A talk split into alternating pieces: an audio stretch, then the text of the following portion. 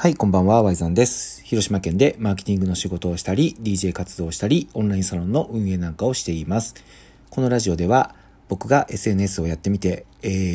ー、実際に体験したことや考え方なんかを話して、あなたのビジネスややりたいことが世の中に伝わるお手伝いができればなと思って配信しています。この番組は、隣の誰かに優しくできる人でありたい、亀ちゃんさんの提供でお送りさせていただきます。はい、亀ちゃんさんありがとうございます。いつも聞いてるってコメントくれてて、えー、すごく嬉しかったです。はい。というわけで、えー、いよいよね、まあ、いよいよというか、なんで今いよいよって言ったかわからないんですけど、これはね、おそらく今日が有馬記念と M1 の日だったからですよ。わかりますか？有馬記念と M1。まあ、つまり年末だなと。僕も感じてるわけですよ。年末。僕ね、全然ちょっとこれ、ラジオのね、本筋とは関係ない余談なんですけど、年末の雰囲気がね、すごく好きなんですよね。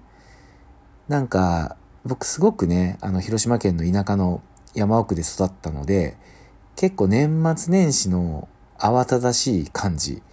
クリスマスが終わった後のその要は正月にお店がやってるなんてことはありえないから、年内に全部をこう買い物とか掃除の準備とか、まあそれこそ掃除とか済ませておかないといけなくて、で、正月はこうシーンと街がね、一気に静まり返るんですよ。その年末のこう慌ただしく年が過ぎていく感じがすごく好きで、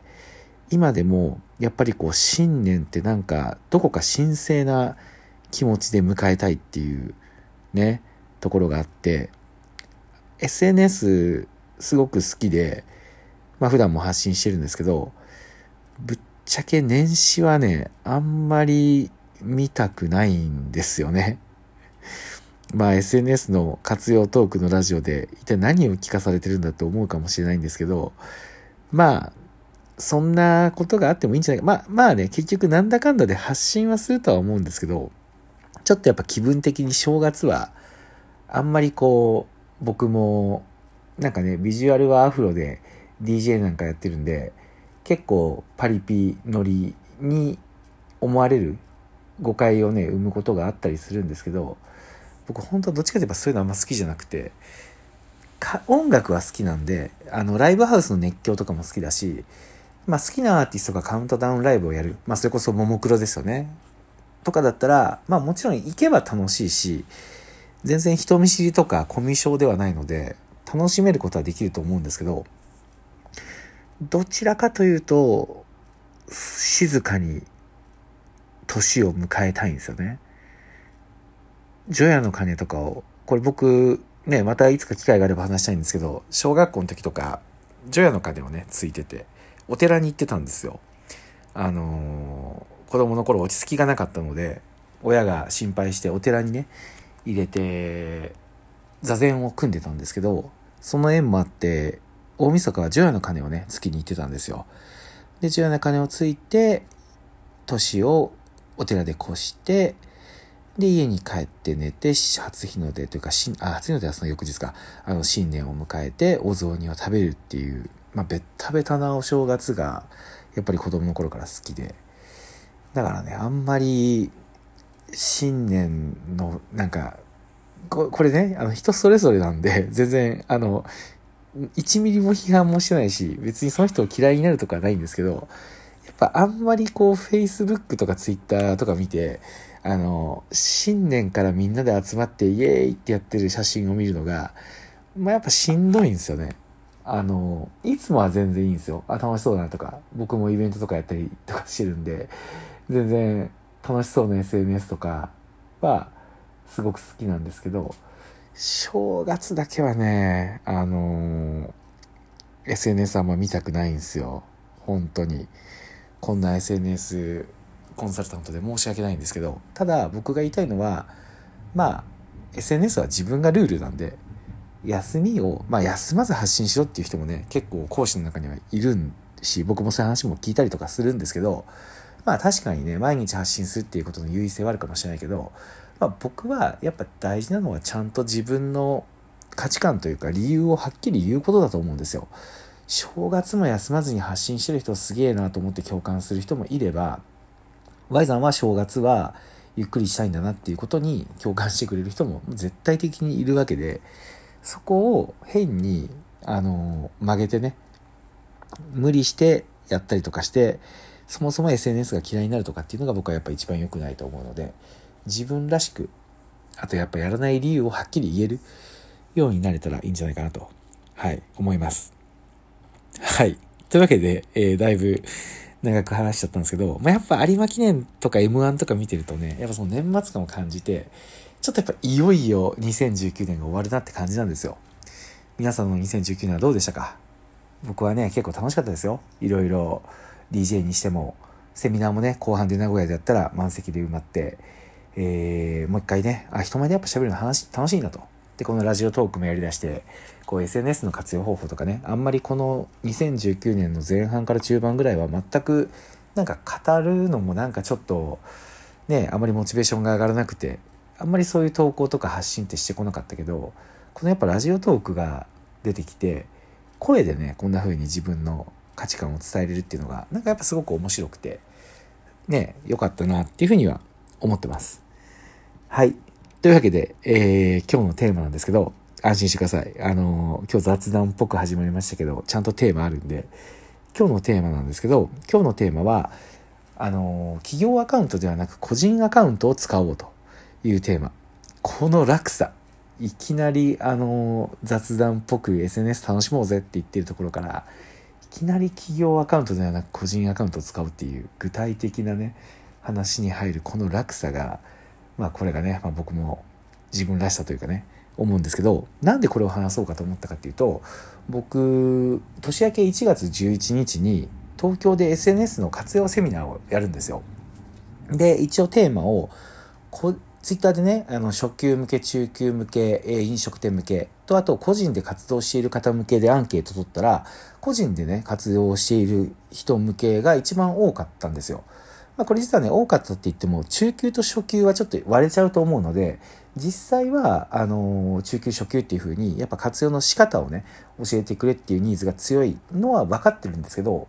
多分ね、広島なんかにいると分からないけど、関東の方だったら、やっぱりこう、個人でツイッターを、SNS を自分でやってることに活用したいって人って結構多いんじゃないかなと思って、それでテーマを、あの、ちょっとね、個人活動してる人に向けてやってみようと思ったんですよ。で、そこに僕バナー作るときに、あの、これね、面白いもんで、僕も完璧じゃないので、やっぱり一発で相手に届く打ち出しっていうのができる自信は正直ないんですよ。いや、コンサルが何言ってんのって思うかもしれないけど、やっぱね、自分のことは正直自分が一番よくわからないと思ってて、僕はそれを認めるところが多分一番一歩目というか、情報を伝えていく中での一歩目だと思うんですよね。やっぱ自分のことってどうしてもバイアスかかっちゃうし、あの、これは伝わってると思ったりとかしているから結構わかんないもんなんですよ。なんで僕はまずバナーに、あの、ま個人向けって書いて、あの、ファンを作るマーケティングって書いて、で、えっと、僕の実績って何だろうと思ったら、SNS の発信だけで、僕、地方の祭りのね、しかも結構規模のでかいやつに、ちゃんとギャラもらって呼ばれて、今年なんてね3万8,000人の前で DJ とかやったことがやっぱインパクトあるなと思ってそれを書いてたんですよ。でこれどうですかってツイッターに投げたら返ってきた答えがいやあのー、ちょっとこれなんかアイドルとかアーティストみたいな人向けのセミナーなのかと思いますと言われてあこれなるほどと思ったんですよ。僕は今言いたいのはビジネスをしている人それが会社であれフリーランスであれ何か夢があってそれをやろうと思って準備してる人であれ、結局、個人にファンをつけないと、もう情報が伝わらない時代になってきてると思うので、個人を出してファンを作りましょうっていうことが言いたいんですけど、言われて、ああって思ったのが、それは聞いて初めてわかることで、企業のアカウントを運営しようと思ってる人は、そもそも個人をとかって出てくる、ファンを作るとか出てくると、これビジネスとは関係ない話なんだなって思われますよって言われたんですよ。これはね、結構なるほどと思って、その通りやなと思って、だから僕はそれが伝わってる前提で何かをね、作ろうとしてたから、そもそもずれてたんですよね。まあなんでその辺取り入れて、まあ僕もね、あんまりこう、誰でも来てくださいみたいな感じのことはやりたくないので、最低限、やっぱりこう、個人の発信をしたいっていうふうに、なんていうのかな。まあ個人っていうのが分かってなくてもいいけど、発信頑張りたいと思ってる人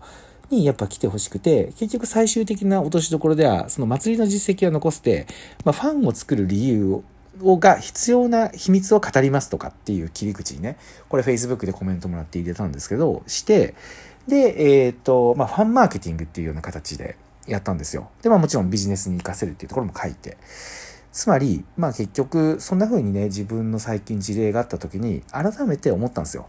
企業アカウントではなくて、今は個人のアカウントを使って、個人にファンをつけることが大事です。